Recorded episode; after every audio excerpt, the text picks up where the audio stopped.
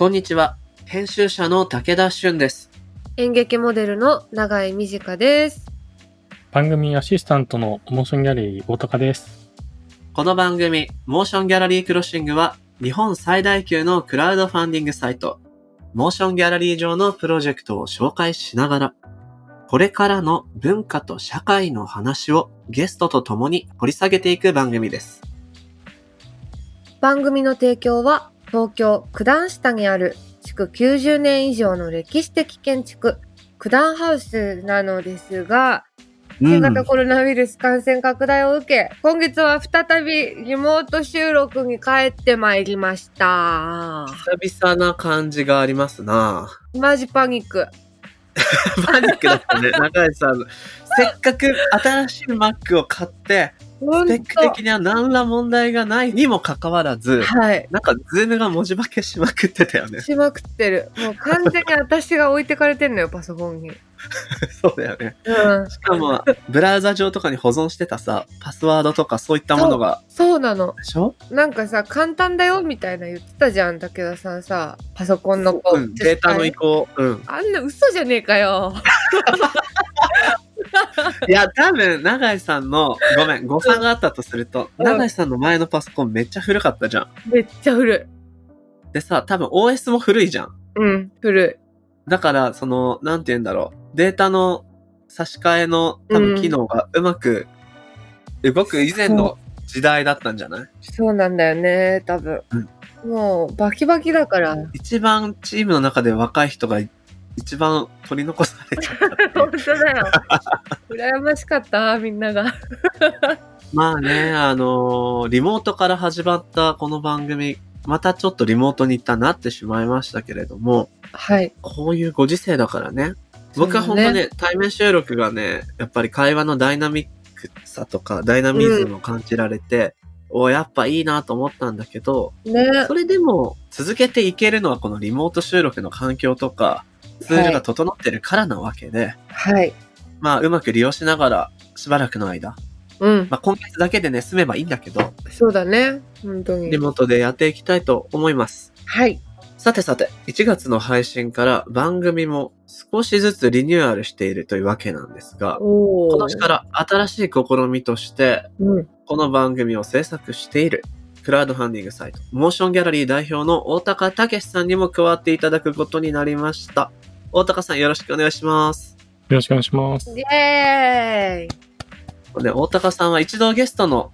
ゲスト的にかな？なかうん立場でトークに入ってもらったことがあるんですけれども、ね。番組の後の打ち上げで話してた時にね、あの、うんこれ僕すごい思ったのが、トピックによっては、この、ある種、大高さんの文化起業家っていう視点が、はい。なんていうのかな、テーマをこう明るくさせてくれるようなことってあるんじゃないの、うんうと思いましてね、ん。ね。出ていただこうとはい。思ったんですけど、なんか、原稿見たら大高さんをアシスタントのようにこき使うみたいな 構成にもなっていて、で、ねあやっぱいいいいなと思ったのが、こうよくあるのがさ、この企業の社長が、うん、うん。いやわしの番組ですわ、みたいな感じで、ボーンと途中から切っちゃうパターンあるじゃん。ね。うん。我慢できなかったんだなって感じね。そう。話したいことあんだろうなっていううパターンってよくあるんですけど、うん。この番組は違います。はい。社長を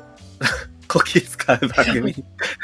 なんなら引きずり出してきたからね。そうそ結構嫌がってましたよね、大高さんね。そうですね。でもちょっとだんだん武田さんの負荷が半端ないなって最近思ってきて、う。いやいやいやいやいや。なるべよ。くカバーしつつ、でもやっぱなんか大高さんが詳しいジャンルについては普通に一人の話し手としてね。お話をね、混ぜてみんなで伺いたいですし、うん。その他では、まあ、モーションギャラリーの情報とか、もちろん大高さん一番詳しいので、うんうん。具体的な部分のサポート。はい。そんな風に、あの、入っていただこうかなと思うので、今年よろしくお願いします。お願いしおます。願いします。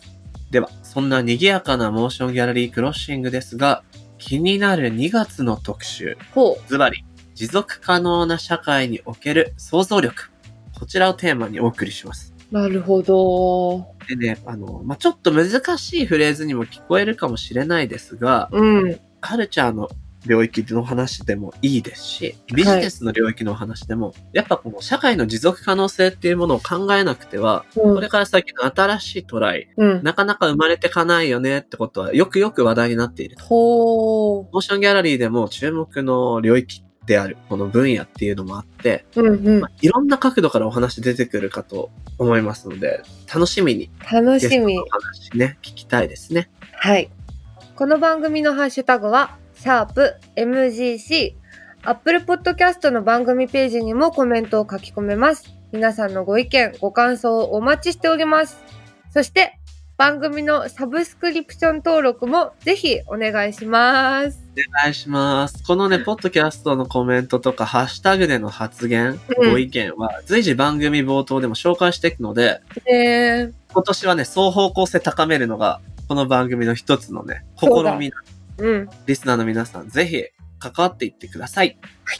それでは始めていきましょう。武田俊と、長井美智香がお送りする、モーションギャラリークロッシング今回はゲストに University of Creativity サステナビリティフィールドディレクターで株式会社博報堂クリエイティブプロデューサーの近藤秀則さんとモデルの長谷川美良さんをお招きします。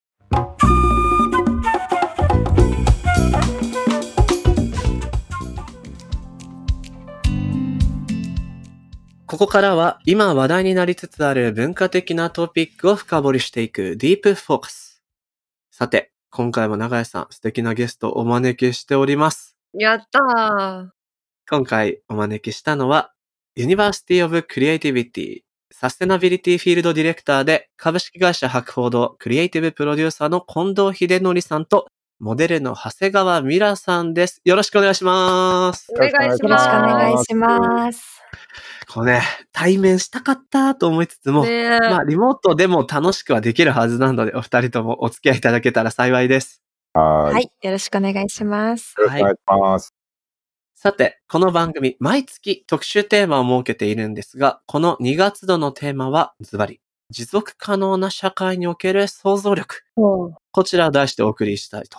思います。はい。まあ、近年、IoT 化や AI の導入、コロナ禍でのデジタルへのシフトが加速したっていうのは体感しているとこだなと思うんですけれども。コンピューターを通じて人が動き、あるいは動かされていく世の中。そこにおける人間らしさとか、クリエイティビティとか、あるいは、また同様にね、問題にもなっています。大量生産の時代を経た今だからこそ重要さが説かれているサステナビリティ、持続可能性ですね。うん。そういったテーマをもとに、現在とこれからを象徴し関連し合うこのクリエイティブとかビジネスの動きと持続可能性。はまあこう、相反しやすいもののような気もするんだけど、そこがどういうふうにうまく手を取り合えるのかみたいなことを今日はお話をしていきたいと思うんですが、はい。長井さん、SDGs っていうフレーズ聞いたことある？いやー、なんかそういうチーズあるよねって ぐらい。私、ほんと最初に言っとくけど、今回のテーマ、マジ知識ゼロなので、うん ちょっとぜひご教授お願いいたしますっていう感じでございます。ぜひぜひ。で、でもな、長井さん、あの、野生の知識のレベルかなり高いんで、いやいやいや今日かなり吸収して帰れるといいんじゃないですか？ゲストの二人の話聞いてね。うんすごい楽しみ。全然、あの、学んだことがない分野なので、よろしくお願いします。お願いします。まずね、じゃあこの SDGs、そもそもなんだっけなんかニュースでは聞くけど、詳しく説明しろって言われるとわかんないなっていうリスナーさんも多いと思うので、僕の方から簡単なインフォメーションを入れさせていただきますが、はい。これが Sustainable Development Goals。は持続可能な開発目標の略ですね。うん。で、これが2015年9月の国際連合サミットで採択された、はい。その名も、我々の世界を変革する持続可能な開発のための2030アジェンダってものが掲げたうん。もので、この SDGs の中には17個の目標と169個のターゲットからなる、そういう開発目標だそうです。へー。でまあ、貧困とか差別、環境問題、戦争、いろんな課題を抱える今の世界、地球を未来につなげて持続させるためのはい。周辺の人、地域、社会、国、文化、パートナーシップを取りながら、こういう課題に取り組んでいこうっていう指針のことっていうのをまずね、頭に最初入れていただくとお話が分かりやすくなるのかなというふうに思います。はい。僕ばっか喋ってすみませんが、そんな今日はお招きしたゲストのプロフィールご紹介させていただきます。まず、近藤秀則さんから。1994年、博報堂入社後 CM プランナーを経て、ニューヨーク大学で写真と現代美術を学ばれた後に復職されました。近年は sustainable creativity を軸に、様々な企業、地域の取り組みに携わり、2020年からは創造性の研究実験機関、 University of Creativity にて、サステナビリティ領域のフィールドディレクターとしても活動されるなど、ジャンルや領域を超えて持続可能な社会文化を作る創造性の研究と社会実装を行ってらっしゃるということです。ほう。じゃあ続けて、長谷川ミラさんご紹介いたします。1997年生まれ、南アフリカとのハーフでもいらっしゃる。ロンドンの、えー美術大学、 Central Saint Martins への入学と、そこで受けた刺激からファッションに関連する環境問題、フェミニズムに興味を持ち、自身のバックボーンやブランド、ジェンダーレス、環境問題など自由に発信する私を表現するモデルとして活躍されています。ブランド JMG を展開されるほか、現在は JWAVE のスタートラインのナビゲーターも務めてらっしゃるということで長くなりましたが。もう今日はだから、なんだろう、お二人のご活動の中から、いろいろ紹介もしていただきたいなと思ってるんですけれど、早速永井さん、聞いていきましょうか。じゃあ、まず、うん。私なんかはその SDGs ってものをなんだ、全然知らなかったんですけど、お二人がそこにこう注目したり興味を持つようになったきっかけっていうのは何だったんですか？じゃあ、近藤さんから聞いていきましょうか。はい。どこからだったんです？うん。そうですね。僕も SDGs の専門家っていうわけじゃないんですけど、はい。最初に触れたのは、そんな昔でもなくて2年ぐらい前ですかね。うんうん。で、えっと、やっぱり会社のあの自分のプロジェクトの関係でもその言葉を聞くようになって、うん SFC の研究室とかでもそういう研究室立ち上がったりとかして、まあそういうことに関してどんどん動いていこうっていう、まあ、説明会に行ったみたいな、なんかそんなのが最初だったんですけど、はい。うん聞いてみると、まあその前に MDGs とかいうのは国連であったりとか。なんかそんなのも全然知らなかったんですけど、うんいろんな問題って実は繋がり合ってるよね、みたいな。あの、一個だけ解決すると、他のに悪影響を及ぼしちゃったりもするんで。全部、いろいろこう全体見渡して問題解決していこうよってことを国連で決めて、一個同じようなゴールがあると、共通のゴールがあるとみんなで取り組みやすいんで、うん。そういうためのなんかマークだというか、ツールみたいなもんなんだなと思ってはいますね。なるほど、なるほど。近藤さんは、まあ、広告代理店でのお仕事をされてきているわけなんですけれども、はい。そういう意味ではこうビジネスとクリエイティブっていうものの結びつきとか、そういった部分にはずっといろんなお考えあったと思うんですが、はい。ここで SDGs を知られて、今きっかけ伺いましたけど、うん。かなりご自身で能動的にこうコミットされてきてるわけじゃないですか。はい。どういう部分に今自分が携わっていこうと思ったきっかけというかね、あったんでしょ僕はあの、入社、結構年がバレちゃいますけど、えっとさっきまあプロフィールでありましたけど、入社した1年目にちょっと遡ると、広告会社に勤めて、俺はコピーライターになるんだとか、CM 作るんだ、その頃ワクワクしてたんですけど、う。うん入社1年目に僕がバックパッカーだって言ったら、関西に飛ばされて。で、西宮に住んでたら、阪神大震災が起きたんですよ。で、それで周りで家の真ん前の電柱とかも全部倒れちゃって、まあまさに緊急事態になってしまって、うんうん。で、その最中になんかちょうど、なんかガイタレの CM とか、ブラッド・ピットだとか、そういう人たちが出るような CM のやつをやったりしてて、何なんだこれみたいな風に、結構いきなり入社1年目で商業的なものにというか、人が生きたり死んだりするってことと、そういうプロモーショナルなことに疑問を感じちゃったみたいな、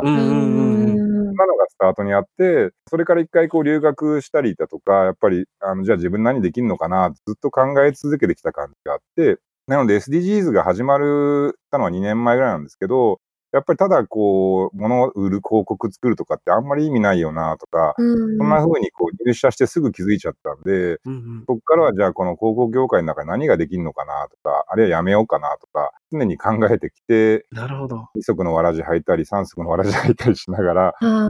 未だにいるんですけど、会社に。うんうん。まあ時代もだんだん変わってきて、こう SDGs ってものが生まれたりして、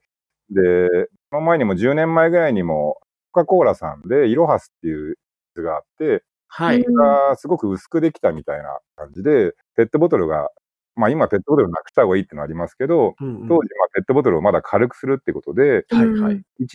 で世界は変えられるみたいな感じのキャンペーンやって、うんうんペットボトルをもっと軽量化競争が進むようにしようとか、うんそんな風にしたり、あの、売上の一部を全国の NPO に、水源を守る NPO にこう還元するとか、そういう仕組みにしたりだとか、うんまあそういうのやってきて、まあいろんな大企業も影響でかいんで、そういうところのソーシャルな活動とかサステナブルな活動を、まあ自分はサポートしたり、あとは文化的なアートだとか芸術にかまつわるやつの、えープロモーションを手伝うとか、そんな風にずっとしてきたので、まあそういう意味ではこう SDGs っていうのが後からこうマークができてきて、ああ、なんかそういうのができて便利なのかもなと思うんったら、うん。うん。なので、こう、すごい新しいものっていうよりも、あようやくこういうのができて、国会議員の方もバッジとかつけてるとか、はいはい。なんか怪しさも覚えたりしますけど、まあ、便利なツールは共通言語だとしたら使えたら使ったらいいなと思うし、はい。うん日本も国も自体もそれに向けてどんどん政府も動いてるみたいなんで、まあそういういい部分と、それでできない部分をこう見極めながら、僕らは僕らのできること、なんかクリエイティブなこととかを楽しくできるよなっていう気がしてます。なるほど、なるほど。なんかちょっといろんな話しちゃったんですけど。あいえいえ、まずはね、そこから紐解きたくて、はい。というのはそのね、今お話よくわかりました。この入社直後に、ある種華々しい、華やかな広告代理店の業務のうんうん。横に見ながら、目の前ではもうまさに生活空間が震災でおかしなことになっちゃってる。っていうところのジレンマとか違和感から、これ、その後の留学とか、あるいは大企業でのプロモーションの活動に携わっていかれた時の問題意識が、そもそも今、もともとお持ちだったものに対して SDGs っていうバッジが、この数年、世界規模で共通で持とうって言った時に、ピタッとハマる部分があったっていうことなんですかね。そうですね。うんまあ、それも、なんかこう、社会的なこういう持続可能性とか、なんかそういう環境のことって、なかなかしっくりは来なくて、あの、その後も。やっぱ僕はカルチャーだとか、なんかクリエイティブだ、そっちの方が大好きだったんで、うんうんなんかこう、綺麗事だよな、みたいな感じとか、はいはい。なかなかこう自分の中でそれをこう、もろにやるっていうふうにやっぱり、あの、思えなかったんですけど、う。うんんその後のきっかけは、パタゴニアさんで、あの、ツール会議っていうのに呼んで、レクチャー講師として呼んでもらった時に、はいはい。全国の NPO と気候変動の問題を考えるみたいなのがあって、うんうんうん。3日間ぐらい合宿した時に、うわー結構大変なことになってんだな、みたいな、うん。そういうのを聞いて、それで、ちょっともう余計スイッチ入った感じありましたね。なるほど。うん。そうですね。その後、 University of Creativity 始まるってことで、調べていくうちに、いや、結構これ、気候変動大変だなとか、うんうん。中心に台風もすごいの来るし、うんうんうん。夏は、あの、うちエアコンつけない家っていう、都内でエアコンのいらない家っていう家を建てたんですけど、さす。がに暑くて、つけられないぞ。確かにこ、昨年の夏特に暑かったですもんめちゃくちゃ暑ね。くて、もうこれちょっとやばいなとか、でそうしたらちょっとなんとかできること何できんだろうなって頭ぐるぐるしながら、こうみんなで考えるみたいな、そんな感じです、今。なるほど、なるほど。いろいろな取り組みの中からの格論みたいなところもぜひ教えていただきたいと思います。お待たせしました。長谷川さんの方も伺いたいんですが、はい。今ね、近藤さんはこう、お仕事の流れとか自分の中でのこう、価値観の。変動みたいなところに触れていただきましたけど、うんうんえー、長谷川さんの方が SDGs コミットしたいなとか、興味を持ったきっかけ、はい僕の話でも全然構わないんで、うそこからまず伺ってもいいですか？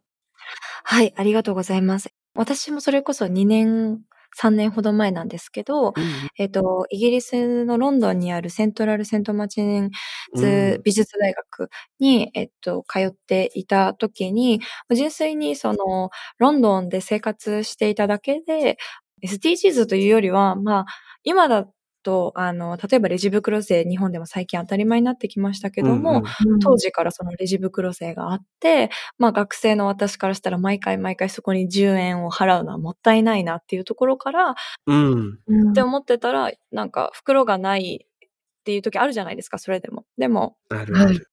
横見たら、あの、おばちゃんがルイ・ヴィトンの大きいバッグにわーってもう野菜とか入れてたりとか、あの、おじさんがもう手にいっぱいこう野菜とかお肉を持って出てく様子を見て、うん。あ確かにって、この袋って、まあ、必要であればもらえばいいし、必要のない時にもらうものじゃないよなっていう、こう、そういう実体験があって、で、またやっぱり学校で美大だったんで、プロジェクトがあって、うんうん。あの、どんどん取り組むみたいなのを繰り返してたんですけど、基本的にファッションっていうのが、その時の社会問題を照らし合わせることがすごく多くて、うんで、うん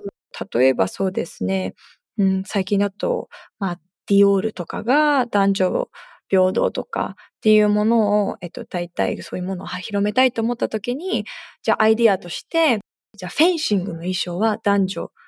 一緒らしいから、じゃあフェンシングの衣装をもとにうんファッションのコレクションを作ろうとか、そういうリサーチの、まあそのリサーチの仕方を学ぶ学校だったんですね。その要は服の作り方ではなくて、どこからアイディアを出すかみたいな。なるほど。そうなんです。で、必然的にそういうの聞く、聞いてて、ディスカッションクラスメイトとする中で、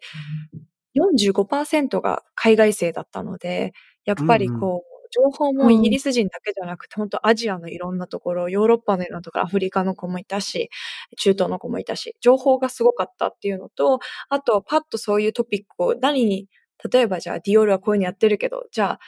あの、ミラー何やる？日本ではどうなのって言われた時に、うんうん。うん。周りと比べたら知ってる方ではあったと思ってたんですけど、全然こう、例えば情報、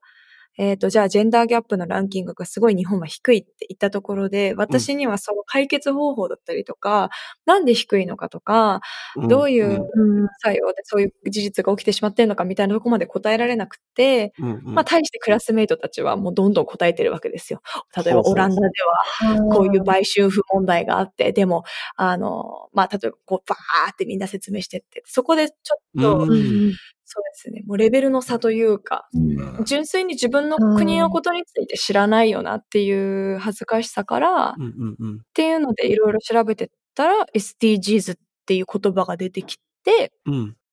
私が今調べてる内容とか、例えば、えっ、と、さっき言ったような男女平等だったりとか、教育の話だったりとか、じゃあ、海洋ゴミ問題とかもありますけど、日本って。うんうん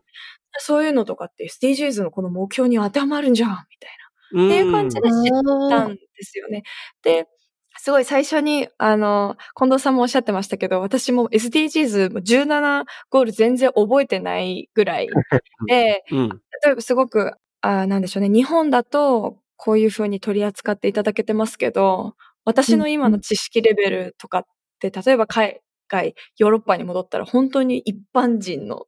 情報量と同じなので、そこのなんか最低限の知識量も日本のわ同い年 Z 世代なんですけど、私今23なんで、同い年の子とかが、あの、そのぐらいの知識量は最低限持っといた方が良くないっていうのをちょっと伝えていきたいっていうので、うん活活動というか、そういうメッセージを発信させてもらってる感じですね。すいません、長くなってしまったんですけど。いえいえ、なるほど。永井さん、ここまでどうです？いやー、なんか、全然こう、なんていうんですか、うん。小難しい話としか、こう、字面だと伝わってこないというか、SDGs って言われても。ニュースとかでね、バーンと見てもね。そうそう。こうやってなんか、きっかけから教えてもらえると、あ、なんか、だったら、私もここを入り口にしたら考えられそうとかっていうのが、うん。あの、想像できるようになってくるので、うんうん。とてもありがたい時間です。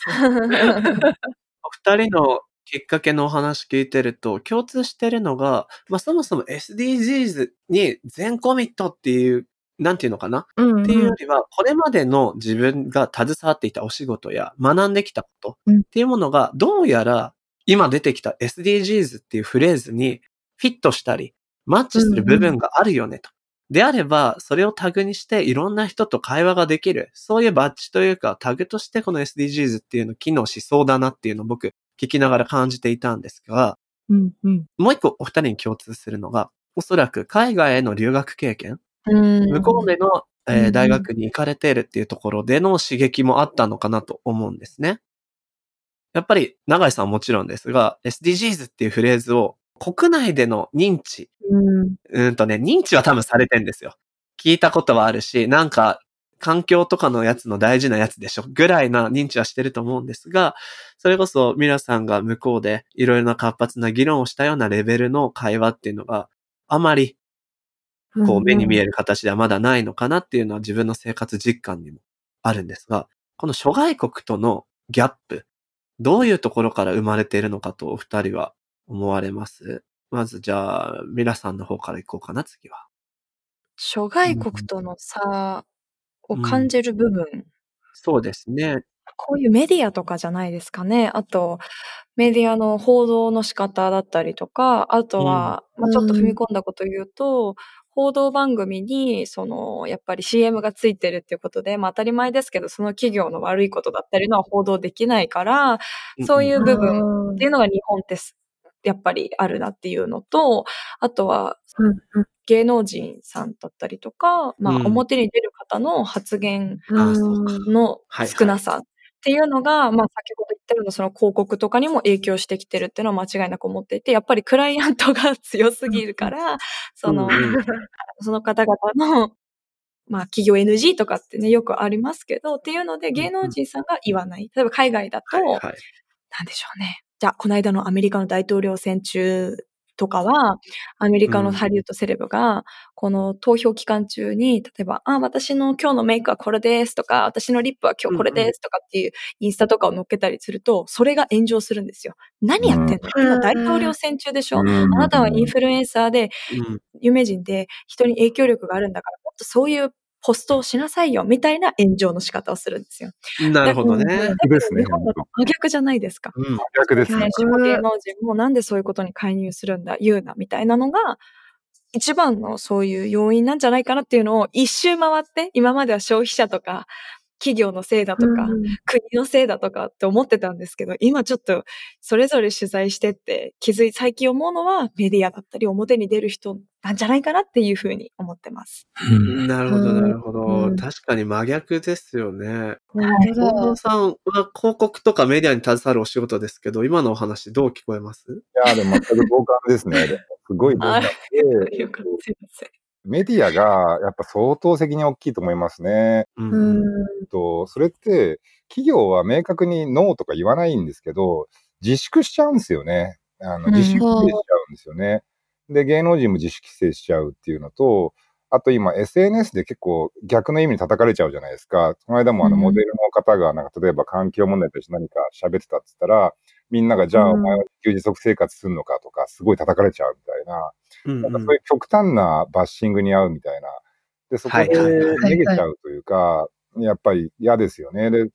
なんかそういう中で、あと、例えば選挙とかある最中も、日本だともうなんか選挙のことさえ放送しなかったりとか、ね選挙後とかにうん放送選挙後とされますよかできたりとね。か、あと、吉本芸人とか、ああいうのも SDG のもやってますけど、あの、なんていうんですかね、ゴールデンの時間帯とかに選挙期間中も全然違うことやってたり、例えば、うん。今なんかも SDGs って言われたところで、大食いの番組とかがバンバンやってたりだとか、フードロスはいはいはい。なんか確、かにな。ああいうの海外とかだったら、なんか、なんかすごい叩かれんじゃないかなと思うんですけど、うん。うんそういうのが平気でやってて、なんかしょうもないテレビ番組がいっぱいありすぎて、うん。あと日本って結構豊かだなと思うんですよね。安くて美味しいものたくさん食べれるし、はいはい。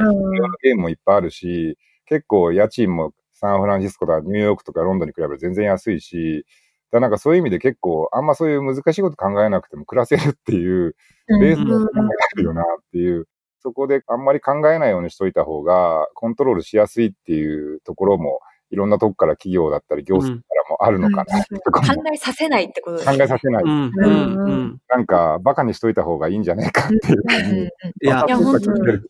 おっしゃる通り。すごく興味深いところなので、少し話を広げたいと思うんですけど、よくよく、まあ、SDGs に関係なく、えっ、と、国際社会に対しての日本の遅れみたいなことってよく指摘されてるじゃないですか。今お話に上がったような。これってなんで生まれてきたんだろうなっていうのをたまに僕想像して、えーいろいろ考えたりする機会あるんですけど、おそらく島国として長年、諸外国と関わりなく過ごせてた期間、まあ、江戸末期まではそうですよね。まあもちろん貿易とかあったんでしょうけれども、島国であることとか、まあ、ある種のこのコミュニティから逸脱したものを逸脱をすごい避けてきた。はい。ぶつかり合わないように、その狭い国土の中で過ごしてきたっていう、まあ、ある種の工夫とも言える部分が、そのまま何かこう民族的にインストールされたまま、はいはい。このグローバルな資本主義社会になってしまった時の、あらみたいなものとして、今いろいろな指摘が出てきてると思うんですよね。まあなんかそれをどう解決していけばいいのかっていうのは本当途方もない話なんですけれど、まずなんかその認識を持っておくといいのかなっていうのは個人的に一つ感じたことと、まあ、あと教育はでかいですよね、多分。あのはいはいはい。とか、あの、やっぱデンマークとか、やっぱりこう、民主主義の教育っていうのがすごくしっかりしてて、うん。なん。か、お上のことって、その政治のことは関係ないみたいな風に日本って任しとけばいいんじゃんみたいな、うん。うん。任しとこうみたいな感じがあるんですけど、もともとはやっぱり、あの、海外なんかだとそれをしっかり自分たちでやるだとか、参加するみたいな意識がすごく強いのが、日本はそこは分断されちゃってるのはでかいなと思うんで、やっぱりそのうん小さい頃からそういう、えっ、と、街ってみんなで作っていくんだよとか、うんうん。人がどんどん口出していいんだよとか、素人でも、あの、なんかおかしいと思ったらおかしくないって言っていいんだよとか、そういう教育はでかいなと思いますけどね。あの、なんかその教育にもし一つ付け足すとしたら、はい。なんかすごい感じるのは、うん。もちろんそういったそのヨーロッパとかで主に行われているような性教育だったりとかっていうのもうん。あると思うんですけど、なんかすごくポジティブな面を見るとしたら、今の日本も SDGs の教育ってされてるんですよね。うんうん。SDGs って5年前とかに、だからされてるんですけど、すごく逆に問題だと感じてるのは、私たち、例えば23、私23で、23のこの世代って、今学んでないんですよ。私学校で。SDGs をはい学んでない世代。だけど、これから今、就職、えっと、1年目、2年目の代だったりするので、これからの人たちって言われてるのに、うん。例えば今時の教育を受けてない絶妙なこの、この若者たちはどうするんだろうっていう問題点もはいある。で、大人になった時の学ぶ場だったりとか、ディスカッションする場っていうのが、ある意味ないんうんじゃないのかなって。今子供の子たちは教育で、例えば少しずつ変えていけるってことはあるから、あんまり心配して、正直あんまり心配してない。他のね、あの、教育のもっとやった方がいいところは、まあ別の話だとして、うん。なんですけど、うん。そういう、今時と言われてるような、これからだと言われてるような若者たちに、この情報がちゃんとしっかりと伝達できてないっていうのもあるんじゃないかなと思います。それで言うと、ミラさんの同世代と言われる、いわゆる、まあメディアでは Z ジェネレーションと呼ばれる世代はい。が、まず一つポイントにもなるかもしれないんですけど、実際に、えー年齢の近い友人とかで関心のある人って多い印象です。それとも、あ、やっぱり少ないかなって感じです。どっちでしょ私だと多い方で、っていうのも、えっ、うんと、インターナショナルスクールに通っていた時期があるんですよね。なので、もう友う人自体がやっぱり日本語と英語両方喋れる、イコール情報の入り方が人よりも倍以上ある子が多いので、っていう意味で言ううんと、例えば少し私が全く興味ない子でも、例えばちょっとマイボトルを持ってたりとか、はい、インスタでそういう発言が増えてたりすると、あ、最近ミラそういうの好きだよね。どうなの？とか、なんか、こうカジュアルには話せる。ある程度最低の知識量を持ってる子が多いっていうのが、やっぱ事実で、この業界の日本人のお友達だったりとかの同世代と話すと、まあ逆に全くわからん。えー、何？もう全くわからない。全然私には無関係かも、みたいな子が多くて、その響くところにも響かないというか、なんて言っうんっていうのがうんあります。うんはい。なんか、その、社会に対しての参加意識が、日本の特に若い世代はないというか、低い。で、あるいは、なくて過ごせてきた。うん。っていうことでもあるような気がしていて、なので、なんか違和感を感じてたとしても、ツイッターに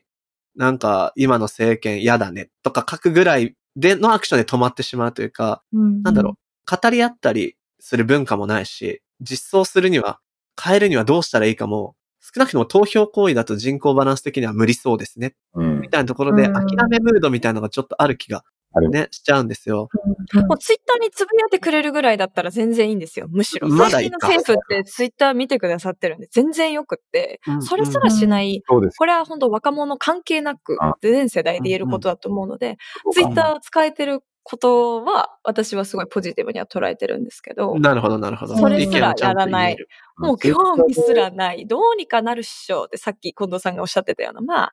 景気悪くなってもコンビニで100円のいくらおにぎりとかあるじゃないですか。美味しいおにぎりとか。だからうん。どうにかしようと思わない。おそれはしょしょうがないですよね。うんうんそう、ハッピーなんでしょうね。ある程度みんなが一応。うん。いや、な僕、うん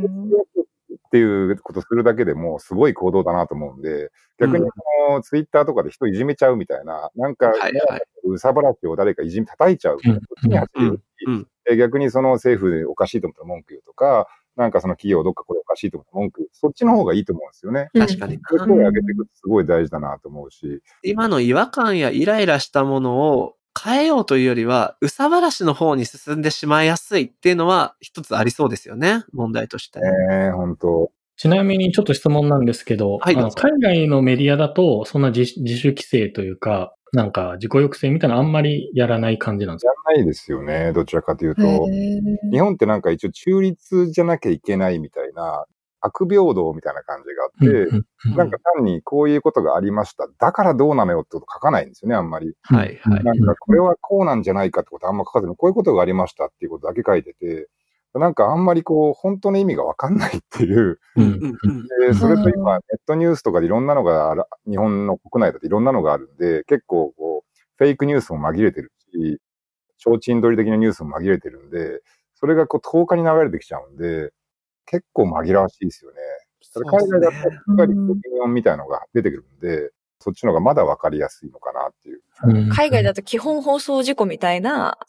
感じですよね。アナウンサーさんが泣きながら自分の例えば人種差別の経験を話したりとか、そのうん結構主観的になって熱く語ってる様子を放送してたりとか、そもそも広告がついていないような、もちろんその右左とかっていうのはあると、あるんでですけども、意見的には。だけど、忖度っていうものははいはい。日本ほど、うん広告とかに対しての忖度っていうのは。ないかな。忖度と自主規制やばいですよ、本当僕、仕事の中とかであんま政治の話するなとか、もう宮で政治の話するなってよく言われるじゃないですか。うん。あれも本当はおかしくて、本当はいつでもしていいっていうか、だって僕らのうん関係あることだから、うんあれおかしいよねとかって話はした方がいいんですけど、うん。僕会社の中とかでも全社の3000人にあるところで、そういうところで政治の話とか今度選挙だよとか、そういうのぶち込んでもうん。素晴らしい。あと小学校の PTA の時とかに今度皆さんも選挙行きましょうねとか、親親とかにはいなるべくそういう話をどんどんするようにしてるというか、うんうん。あ別にだけど強制はしないですけどね、その、こっちの方がいいよとか言わなくて、うん。うんうんうん出ますとか、検索したらどうですかとか、この辺なんか気になってんですよね、みたいな、そううんいう話をするようにしてますね。なるほどな。で、海外だとみんなするし、うん僕も大学に行った時に、やっぱさっきのミラさんと同じように、結構ショック受けて、僕は全然政治意識とかなかったし、環境のことも全然知らなくて、うんナイキってかっこいいよねとかいろいろ言ってたら、したら、うんうん。ナイキはなんか自動労働で作ってるらしいよとか、そうそううんそううんえみたいな、あの、でも今はもう全部改善したんですけど、そういう商品の裏側とかに。同じクラスの仲間とかがめちゃくちゃすごくて、例えば、クラスメイト僕らもアートスクールだったんで、ヌード写真とかの作品作ったやつがいたら、もう女子から、もう、これはフェミニズム的観点から、もう全然ダメとかっつって、あの、そうなってるとか、もうすごいそういう意識がみんなすごく強かったんで、うんうん何においても意識が例えばありますよね。今日着てる服、今日買ったカフェの、じゃスターバックスのうん。政治的な考え方とか、そう。はい今日着てるヨガパンツの、じゃあ社長の発言とか、そうですよ不買ね。運動があったりとか。あんな発言してた社長のやつ持ってるの？みたいな。うんうんうんうん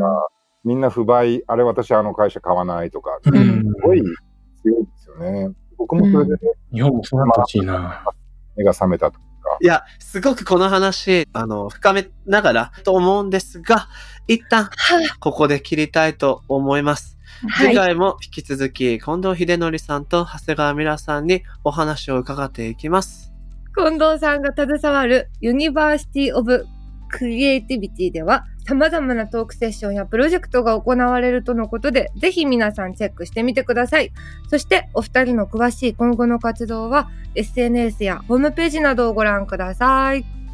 はい。近藤さん、長谷川さん、ありがとうございました。引き続きよろしくお願いします。お願いしありがとうございまます。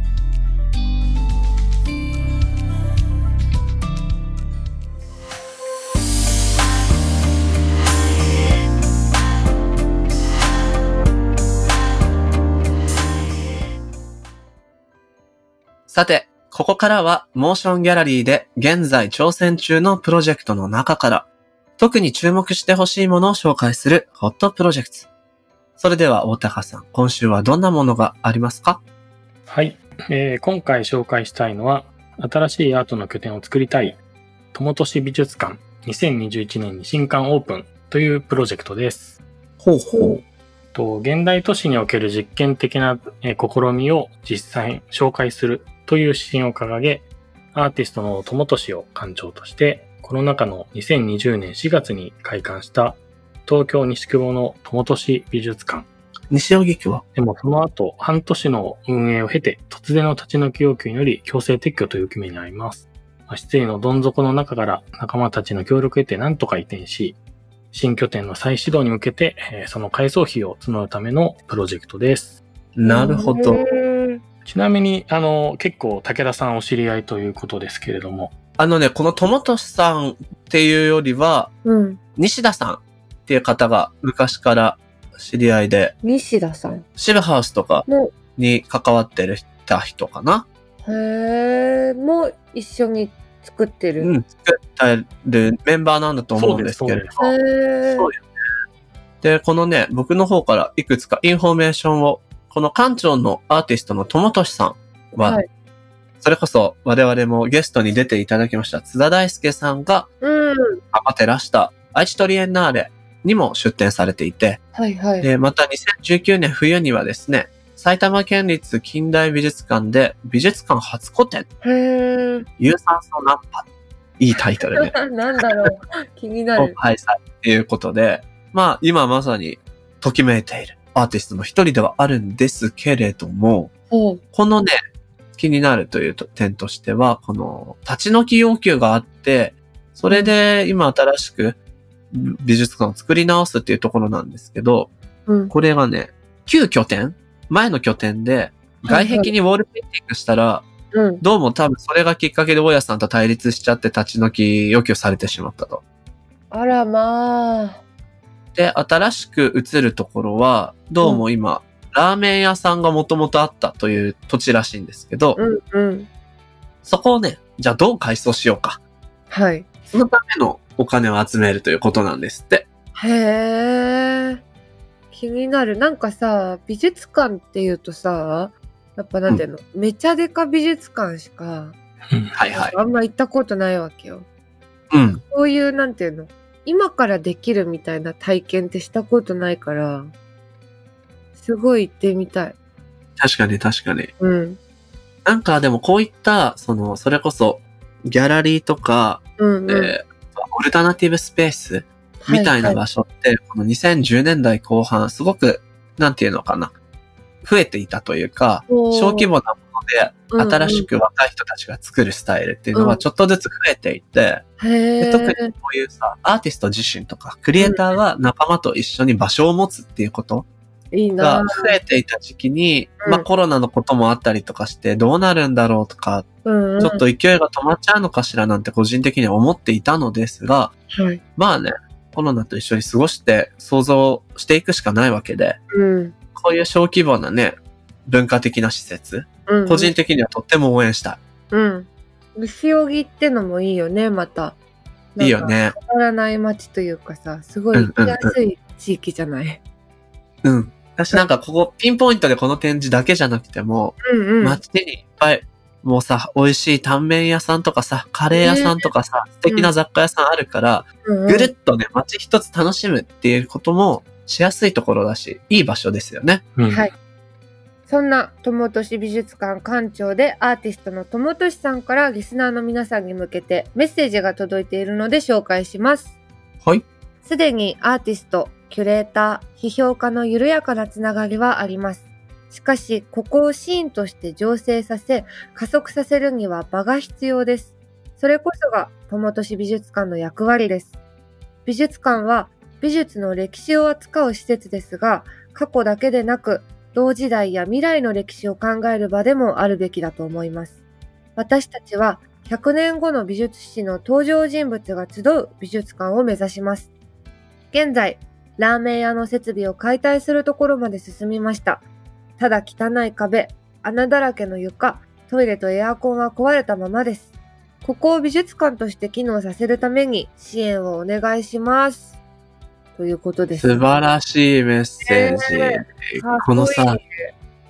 私たちは100年後の美術史の登場人物が集う美術館を目指します。これ、いいですね。いいもうキャッチコピーみたいだよね。ね このまま使えそうね。うん。いいなぁ。ここ若者が羽ばたいて100年後に残るよっていう話だよね。うん。あと、もプ。ロジェクトページ見ていただくと、結構内装のコンセプトが面白いなと思っていて、ほうほうほうはいはい。結構あの、路上生活者の方とかが、あの、うん持ってるのをヒントに、チェック柄のカバンああ、はいはい。はい集めてソファーを作ったり、テーブルにしたりっていう時々で買えるみたいな、なんかそういう内装にしたいみたいなことが書かれていて、なんかあ、そういうリファレンスなんだ。なんかこう、組み合わせ可能なうん重機っていうのを作るんですよね。そうみたいなるほどなんかこう。新館を作るっていうとやっぱジェントリフィケーションみたいな文脈にもなりがちなところをそうじゃない形で何かしようとされているところってすごい面白いなと思いました。路上生活者の方たちが持ってらっしゃるああいう、そのチェック柄のカバンっうんうん。ていうアイデアって路上にあるアイデアなわけで、それを美術館内部の什器として使うっていうことで、うん内外の差をちょっと消すような、そんなイメージもつながるし、確かに。なかなか素敵なアイデアだな。応援したいですね。はい。ぜひ皆さん応援よろしくお願いします。ともとしさんどうもありがとうございました。このプロジェクトはモーションギャラリーで2月15日までぜひチェックしてみてください。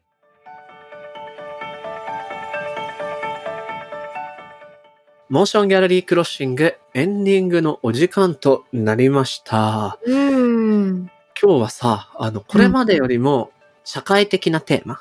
確かに。になったわけなんだけど、永井さんどうだった？いや、マジで知らない分野だったから、うんうん。どうなるんだろうって思ってたんだけど、うん。なんかその SDGs うん。がさ、どんなものかっていうのを見てみると、確かにそのなんだ、そんな遠いさ、あの、うん頭良くないとわかんないこととかじゃないじゃない？ないないね。ごくごく身近な話をしてるんだなと思ったし、なんだろう、あのー近藤さんとミラさんが興味を持つきっかけとして話してくれたことも、うん、うん。自分の日常でも別にありそうなきっかけというか。そうだよね。うん。なんか、やっぱりさ、こう、そういう動き、SDGs に関わるプレイヤーって、うん。パッと情報だけ見ると、あ、なんか環境保全とかにもともと興味のあった意識高い系の人たちなんじゃないかなってイメージしちゃうけど、うん全然いい意味で二人ともそうではなくて、うん。ね。実際にこれまで。でやってた活動とか、生活で感じたちょっとした違和感とか、うん。そういうものが SDGs の取り組みの中にあって、じゃあやっていけるじゃない。みたいなところがね、僕導入としてもとてもいい話が聞けたなって思いましたよ。でした。うん。うんあとはなんか僕、エピソードの中でも話したけど、永井さんの感覚、価値観って、うん。SDGs の中に入ってるもの結構あるなとか思ったんだけど、自分ではどう思う？うん。なんか、あ、これも入ってんだ、みたいな感じだった。その、気にしてることが、うんうん。十何、6個だっけ？17。17個の項目の中にとっても重なってて、うん。なんだろう、その、だから別にこう SDGs について考えてるって思ってなくても、意外と考えてることって当てはまってるんだなって思いね。ましたね。そういう人たち結構多いと思うから、リスナーの皆さんもね、なんかこうとっつきづらいものっていうよりも、自分が生活の中で感じてることとかが内包されてたりするから、うん。興味をそういうとこから持ってもらうと嬉しいかなって、それが僕の感想でございました。はい。さて、ここでね、大高さん、何か一つお知らせがあるそうで。あら、はい。めちゃくちゃ幸せなお知らせなんですけどお、うん先月の1月の特集のゲストでお越しいただいたレ・ロマネスケ、トビーさんが、あの、ちょうどクラウドファンディングプロジェクトを始めるよってはい話、あの時あったと思うんですけど、はいはい。あ。の、築地本願寺で、まあ、2万人の個人の聴取を相手に開催する。ライブプロジェクトっていうのは無事うん。170万の目標限を突破して、達成という形で終了しました。おめでたい。やったトビーさんおめでとートビさんおめでとう支援者の皆さんもおめでとうございます。うねえ、素敵な報告、嬉しい。うん、こういうの嬉しい。またなんか関連プロジェクトでね、あ、こういう達成があったらエンディングとかで紹介していきたいですね。うん。ね、教えてください、ぜひ。はい。この番組のハッシュタグは、シャープ MGC、そしてアップルのポッドキャストのコメントでもご意見ご感想お待ちしております。はい。オープニングで随時紹介していくので、あとはプレゼントキャンペーンもやりたいと思ってるんでね、ぜひお送りください。さて、次回もゲストには、 University of Creativity サステナビリティフィールドディレクターで株式会社博報堂クリエイティブプロデューサーの近藤ヒデノリさんとモデルの長谷川美良さんをお迎えして持続可能な社会における想像力こちらをテーマにお話を伺っていきたいと思います。